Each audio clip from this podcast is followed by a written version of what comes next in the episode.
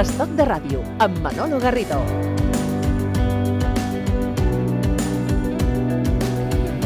La incorporació de robots i l'automatització progressiva i imparable a pràcticament tots els àmbits productius és una realitat, un fet indiscutible el signe dels temps i el futur. Però quina serà, quins, quin és, o quina serà el cost en termes eh, laborals? Josep Lladós és professor d'Economia i Empresa a la Universitat Oberta de Catalunya. Senyor Lladós, què tal? Benvingut. Hola.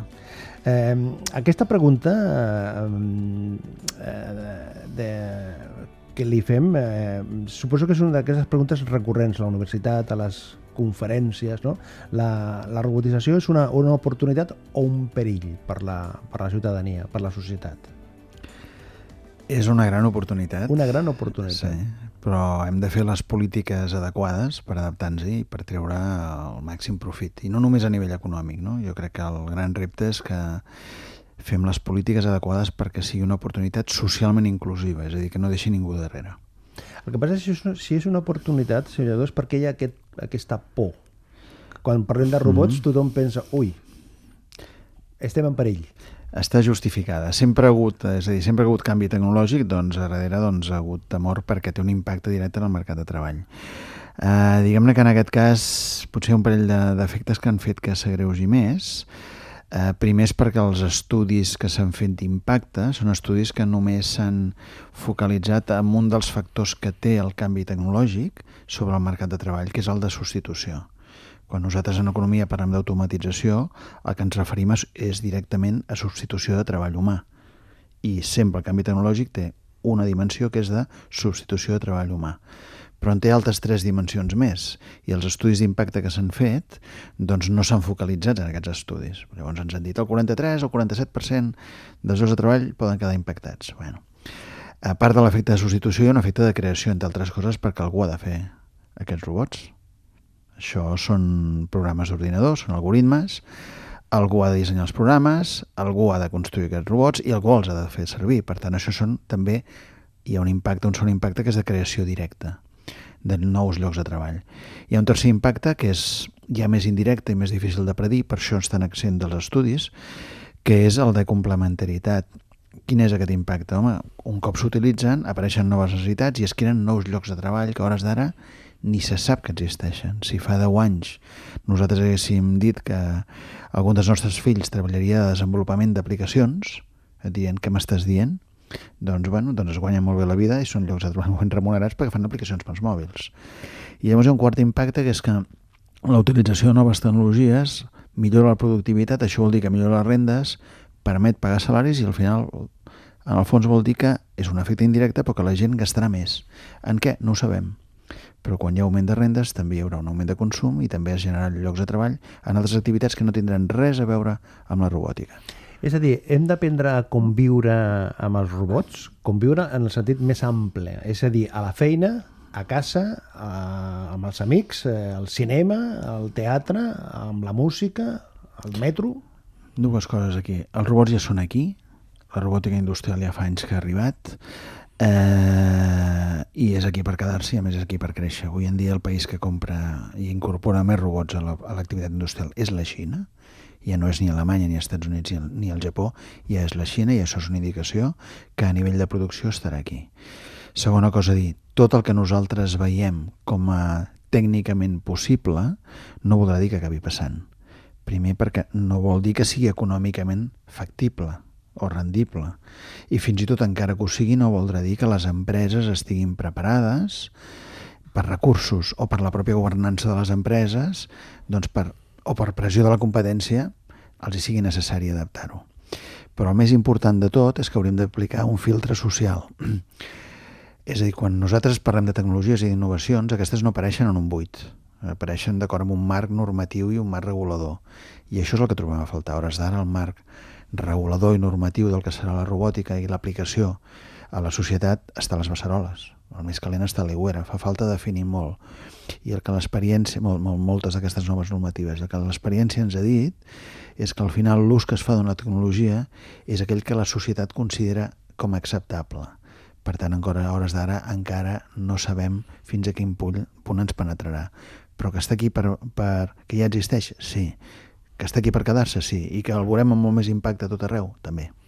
La... Estem en una transició tecnològica, no? Això ho podem dir. Això sempre sí. hi surt, o, o sempre es manifesta d'una manera més directa quan hi ha una crisi econòmica com la que estem? Uh, el gran i admirat i admirable Stephen Hawking que ens va deixar fa poc doncs tenia, a part de sense molts coneixements científics ens va deixar moltes frases cèlebres. Una d'elles és que deia que les crisis són, han de ser benvingudes perquè és on realment es genera les oportunitats, perquè és on més s'estimula la, la creativitat. I quan va bé, diu tot el vent que reps és un vent que reps d'esquena, no? En canvi, les crisis el tens sots de cara i això et fa ser més creatiu. És cert que estimula el canvi tecnològic, bàsicament perquè busques noves formes doncs, de revertir una situació econòmica desfavorable. I l'ús de la tecnologia dona un avantatge competitiu molt gran. Per què? Perquè un cop l'apliques adequadament i fas els canvis organitzatius necessaris, tens millors de productivitat molt grans. Per tant, és cert que la crisi ha ajudat. Uh, el que ens succeeix, i pel que dèiem aquí de per què pot tenir tant impacte i per què pot ser diferent en aquest cas, doncs potser podríem dir dues coses més no és una novetat el canvi tecnològic digital, eh? perquè al final parlem de, quan parlem d'aquesta revolució 4.0 estem parlant de coses molt diferents però que tenen un element comú i que és la programació en algoritmes, bàsicament és, és, és ordinadors, és, és software, és programari que s'aplica. Eh, el, el, el que sí tenen que pot ser diferent és que són tecnologies d'ús general i l'impacte que tenen a la societat depèn de l'abast amb què s'utilitzin. Llavors són tecnologies que poden ser el que li diem disruptiu, que vol dir que poden aplicar, afectar a diferents aspectes de l'activitat que fem els sers humans. Aquest és el cas. I el segon, que és el que és més important en entrar en tots aquests estudis, és que els robots no substituiran llocs de treball els robots no substitueixen ocupacions. Però això no, eh, el conjunt de la ciutadania, senyor Lledós, no ho tenim o no ho tenen clar, eh? Perquè els primers estudis d'impacte que s'han fet afirmaven això, però els estudis més recents i de fet el que l'experiència quan, quan hem fet, hem investigat el que estan succeint a les empreses és que el que sabem és que els robots el que fan és substituir tasques. Més mecàniques? Tasques, no, tasques. no. Ara, ara, ara si vols les definim sí. una mica millor. El que sí. fan és, és llocs de treball és un conjunt de tasques o grups de tasques que fem. No substitueixen ocupacions, però sí reemplacen tasques. Llavors depèn de les tasques que cadascú estem utilitzant. Per entendre'ns, dues persones amb el mateix eh, nivell educatiu i que fan la mateixa ocupació i que ocupen llocs de treball molt semblants, doncs fan tasques diferents. És així. Dos economistes, exemple, en el meu cas, dos economistes que treballen en eh, empreses diferents i ocupen el mateix lloc de treball, doncs resulta que a la pràctica estan fent tasques diferents. Llavors, què tindràs? Tindràs l'oportunitat de que es mecanitzarà, s'automatitzarà part de les tasques que fas i això t'alliberarà temps. Si tu no ets capaç d'aquest temps alliberat de reestructurar el teu lloc de treball fent tasques diferents, llavors sí que estàs en risc de ser reemplaçat. Però si no, si no és així, doncs llavors el que tindràs és una oportunitat per complementar la teva feina. Per tant, s'ha fet una lectura de fet, ara posem eh, exemples, s'ha fet una lectura dient eh, que quan anàvem per la via de les ocupacions, que el 47% de les ocupacions en aquest país estaven en risc, quan hem anat a través de les tasques que realment es fan a llocs de treball, al final hem vist que això baixa el 12%, que és un impacte molt important, però en cap cas és un impacte doncs, calamitós de ciència-ficció. El que passa que sí és cert que hi ha activitats eh, que és més imaginable, no? Una, una sí, substitució. Això, eh? això hauríem d'explicar-ho de, sí, sí, sí, sí, molt bé. És, és més fàcil perquè penses, home, un locutor, o sigui, un robot que parli com una persona, penses, és possible. O sigui, és possible, ja, tècnicament, i, i a més hi ha, hi ha activitats que ja es fan d'aquesta mena, però clar, eh, un economista no sé si, si la robòtica arribarà a aquest punt de que hi, hi hagi la màquina per, per reflexionar i per pensar. Depèn de les feines que faci, eh? depèn de les tasques que faci. Eh, ho explica molt bé. Eh, és a dir, a veure, fer, fer prediccions és diferent perquè és una col·lecció de tecnologies que, que bueno, s'interaccionen però són, són força diferents. Però en qualsevol cas, si hi ha algun element comú que podem dir. Aquestes tecnologies el que permeten és substituir tasques que són fàcilment programables, és a dir, reproduïbles en un algoritme. Per tant, totes aquelles tasques, tant si són manuals, com abans m'estaves comentant, com si són mentals o cognitives, que són molt repetitives, és a dir, jo cada dia faig el mateix, al meu lloc de treball, són més fàcilment programables. I aquestes, amb independència si és treball manual o treball cognitiu, aquestes sí són més susceptibles de ser eh, substituïdes mitjançant l'ús d'un ordinador o d'un robot, en aquest cas. D'acord? Aquestes sí. A l'altre extrem, tasques que no són gent repetitives, que no són gent rutinàries. Més creatives? I que requereixen habilitats cognitives, bàsicament creatives, d'interacció social, totes aquestes són molt més difícils ser reproduïdes amb un ordinador. Però també anem a l'altre extrem. Tasques manuals, però que cada dia fan coses diferents, perquè tracten amb, amb, per exemple, la cura de gent gran. Cada persona gran és diferent. Cada persona gran que treus a passejar necessita un temps diferent, necessita uns itineraris diferents, necessita una cura diferent. Doncs per molt que, encara que diem que no són mentals o cognitives i no exigeixen habilitats molt complexes, a la pràctica és molt difícil reproduir-les ara mateix en un ordinador.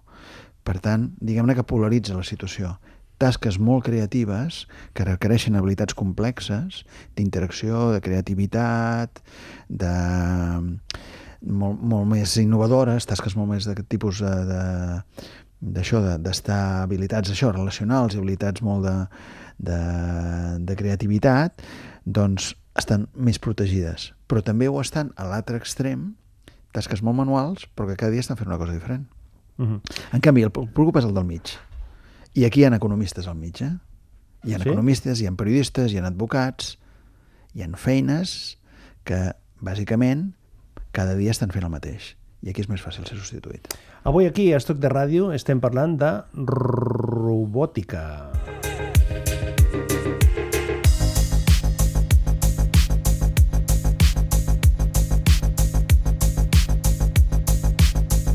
A Estoc de Ràdio parlem de les coses de la vida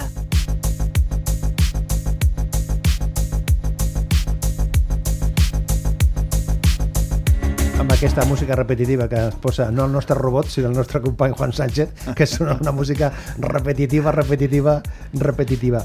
Um, clar, eh, els moments històrics vinculats a grans canvis tecnològics, eh, això ha significat un, o sigui, una, un, un èxit, eh? un avanç, però al mateix temps una certa, eh, una certa por per al que significa, per, el tema de l'atur. L'atur és, una, és una de les possibilitats que pot comportar allò que parlàvem abans, no? Sí. però de, de, de les feines més...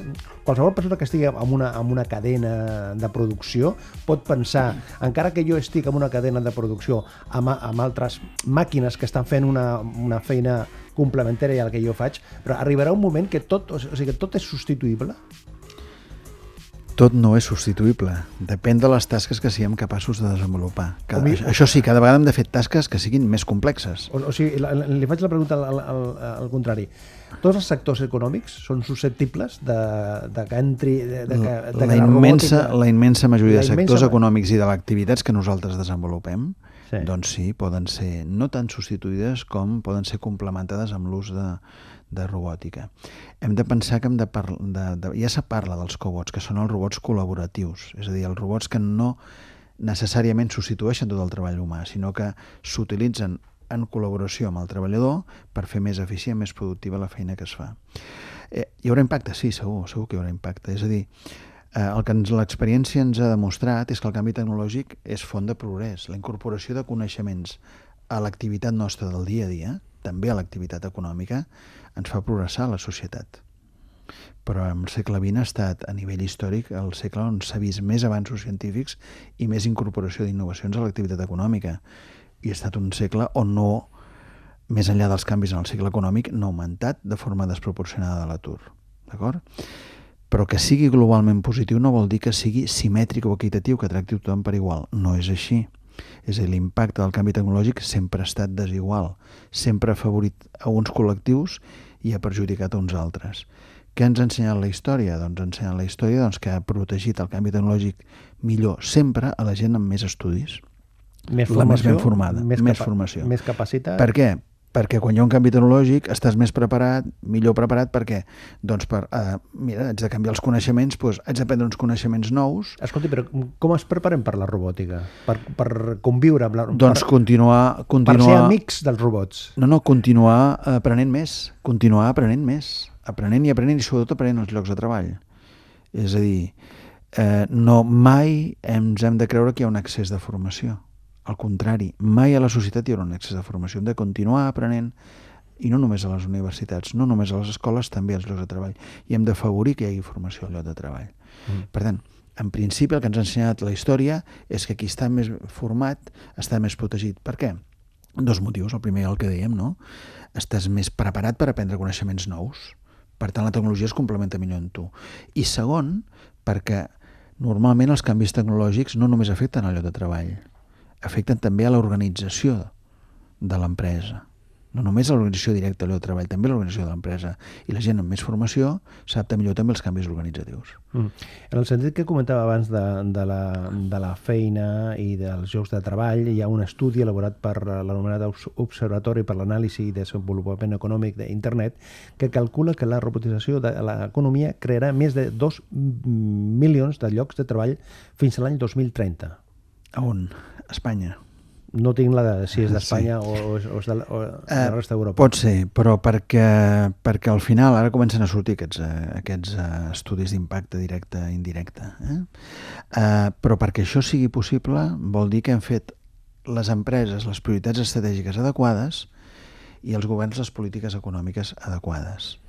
Si em preguntes si tenim una diagnosi ben feta, per exemple parlant ara mateix del cas de Catalunya, i, i del propi teixit productiu català, doncs la veritat és que se n'és molt conscient del repte que s'està entomant, tant des de l'administració com des del propi teixit productiu. Per tant, no és un tema de, de que l'orientació no estigui ben feta.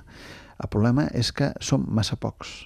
És a dir, vam fer fa molt poc una enquesta a la Cambra de Comerç, va fer una enquesta per veure com estaven les empreses de la indústria catalana enfocades cap a aquesta revolució 4.0 i estaven enfocades correctament orientades al 15% de les empreses. El 15%. Només. Només. Eh, la Generalitat ha fet una diagnosi adequada? Bàsicament sí, perquè és que Alemanya i, ens, eh, i altres economies del nostre entorn ja fa temps que l'han fet i el que tenim clar és per on s'ha d'anar. S'ha fet. Tenim un pla de vocació de, de, de... Tenim un pla de recerca mm, molt ben dissenyat tenim un pla de vocació de, les, ai, de, de foment de les vocacions científiques i tècniques. El problema és la dotació econòmica que hi posem. Per tant, està ben orientat, però massa pocs i massa pocs diners. Professor Lledós, la ciència-ficció ha fet... Eh, somriu. ha fet... Eh, ha, ajudat, ajuda a entendre la robòtica? Les pel·lícules, les sèries, uh, la literatura... Hem de pensar que els robots fan allò que nosaltres els programem per fer tot i que estem en, obrint la porta del machine learning i per tant... Què és això que deia del machine learning? A veure, eh, com diem, és una col·lecció de tecnologies diferent, perquè estem barrejant alhora doncs, l'internet de les coses, el big data, estem barrejant moltes coses, la realitat augmentada, moltes coses alhora, d'acord? Em fa por això que diu ara, eh? Home, Llavors, por, eh? El, el, el gran element diferent és la velocitat de càlcul, de processament de dades que tenen ara els ordinadors que és el món del Big Data, aquestes enormes quantitats d'informació. Aquestes enormes quantitats d'informació que gestionen amb una rapidesa espectacular i que segurament encara pot anar més, fa que facilitin doncs, que la, la, la resposta de l'algoritme sigui no només més ràpida, sinó cada cop més adequada. En la mesura que cada cop aquestes màquines, quan treballen, capturen nova informació, perfeccionen aquesta resposta. És a dir, quan diuen les màquines prenen decisions per si soles... Tenen vida pròpia? No, el que vol dir és que a base a, la interacció i a mesura que estan treballant, doncs reben molta informació que perfeccionen, els hi permeten perfeccionar els algoritmes de resposta. D'acord? Per tant, lliguem amb la ciència-ficció, és el mateix. La ciència-ficció era la projecció que nosaltres, com a autors, fiem de cap on podia anar el futur en base als desenvolupaments tecnològics que podíem preveure, però sobretot el que estava passant a la societat. Llavors, per la banda tecnològica, eh, deixa'm anar a la frase del replicant de Blade Runner, no? He vist coses que vosaltres no us imaginàriu, jo crec que a hores d'ara ja hem vist algunes coses que ni ens imaginàvem quan va sortir la pel·lícula. Segur que moltes de les que, de les que veurem encara no ens les imaginem. Eh, però sobretot el que ens abarcava la, la gran element de preocupació d'impuls als escriptors de ciència-ficció és que començaven a percebre una societat molt desigual. I aquest és el principal risc d'aquest canvi tecnològic que ve. Primer, perquè afecta a treballadors abans posàvem uns exemples del coneixement, treballadors que poden ser universitaris i que es veien una mica protegits, doncs no, no depèn de la teva titulació, depèn del que realment facis al lloc de treball, però segon per la polarització que dèiem, és a dir, ens en anem cap a un nivell que no només hi ha desigualtat entre salaris i rendes i beneficis i rendes del capital, no, no. Hi haurà cada cop més desigualtat dins de les rendes salarials. Però eh, quan els mitjans de comunicació expliquem o expliquen eh, aquests robots més vinculats a la vida més quotidiana, no? més, més domèstica, sí. no? Eh, eh, homes i dones que et permeten... Ja, ja en tenim a casa. Maqui... Sí? Ja tenim eines que ens ajuden a, sí, home, però... a, a netejar el terreny. Perdona, és que és el mateix, és exactament el mateix, i ja les tenim. Tenim eines que ens ajuden a, a netejar el terra. Les tenim, eh? Tenim robots, no és una altra cosa, no és més que un robot industrial. Tenim estris que ens ajuden doncs, a, a fer de l'aspiració. Sí, però quan, no, no me'n recordo quina pel·lícula era del Woody Allen que, que mm, tenia un, un aparell que es deia or, Orgasmatron, no, no, no, sí. no me'n recordo exactament. Sí, sí. És a dir, clar, això, mm, aquestes eh, posades en escena, per dir d'una manera, o, o aquestes, eh, aquests robots en forma humana, d'homes i dones, que serveixen per mantenir relacions, tot això distorsiona la realitat de la robòtica, professor?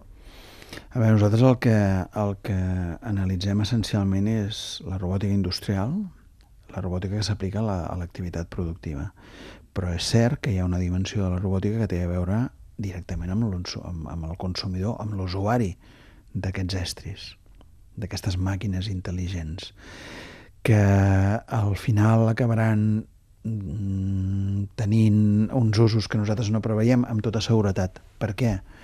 Perquè des del camí de la idea fins a l'aplicació que, hi ha, que hi ha la innovació, no és que no només sigui un, que no sigui un camí lineal, sinó que és ben abrupte, sinó és que pel mig intervenen tants factors que fan que el propi dissenyador de la idea, l'inventor, al final, de, a, si li preguntes, et dirà que ni s'havia imaginat perquè es fa servir aquest instrument. Et poso, per exemple, tots portem a la butxaca un mòbil. Si li preguntem als nostres fills si això és per trucar per telèfon, et diran que no és una eina per navegar i és una eina per jugar. Qui va dissenyar el mòbil va dissenyar un estri per poder trucar en un moment de necessitat i urgència quan no tenies un telèfon a prop. Per tant, què passarà amb, amb aquestes màquines intel·ligents? Tindrem usos que hores d'ara no preveiem. Però el que sí que és important és que han de ser usos que en general siguin socialment acceptables. I el que més em preocupa és que, com passa en molts altres àmbits en la nostra societat, no estem liderant tecnològicament el procés i al final la resposta social que hi haurà i també normativa acabarà sent mimetitzant la que altres societats més avançades han decidit. Per tant, acabarem tenint els usos, doncs, que són els usos que ens venen d'Alemanya, del Regne Unit, de França, d'altres llocs, o dels Estats Units. Uh mhm. -huh. La robòtica que forma part de la, de la nostra vida. Estava pensant que l'any 81, l'any 81, els eh, alemanys, el grup alemany Kraftwerk, va fer una cançó bueno, va fer diferents cançons que parlaven de la robòtica i van fer una cançó que parlen d'una model que no sabien ben bé si era una persona o bé era una màquina, era una robot. I això és de l'any 81, eh? I que aniré més enrere jo. Encara més? Metropolis Finchland. Home, sí, clar, amb la, amb la pel·lícula que és, que és dels anys 30, no? Del 30, sí, 32. Sí, o, sí, jo crec que és anterior a la... Crec que sí. Ara faria una errada, però crec que és anterior a la Segona Guerra Mundial, sí. sí. Seguidors, si quedem d'aquí dos o tres anys per fer una conversa entre vostè i jo, eh, parlem... Haurem vist coses que no ens havíem imaginat ara. Sí? Amb tota seguretat, sí. Bé, doncs quedem emplaçats. Quedem emplaçats, amb molt de gust. Gràcies. Fins ara.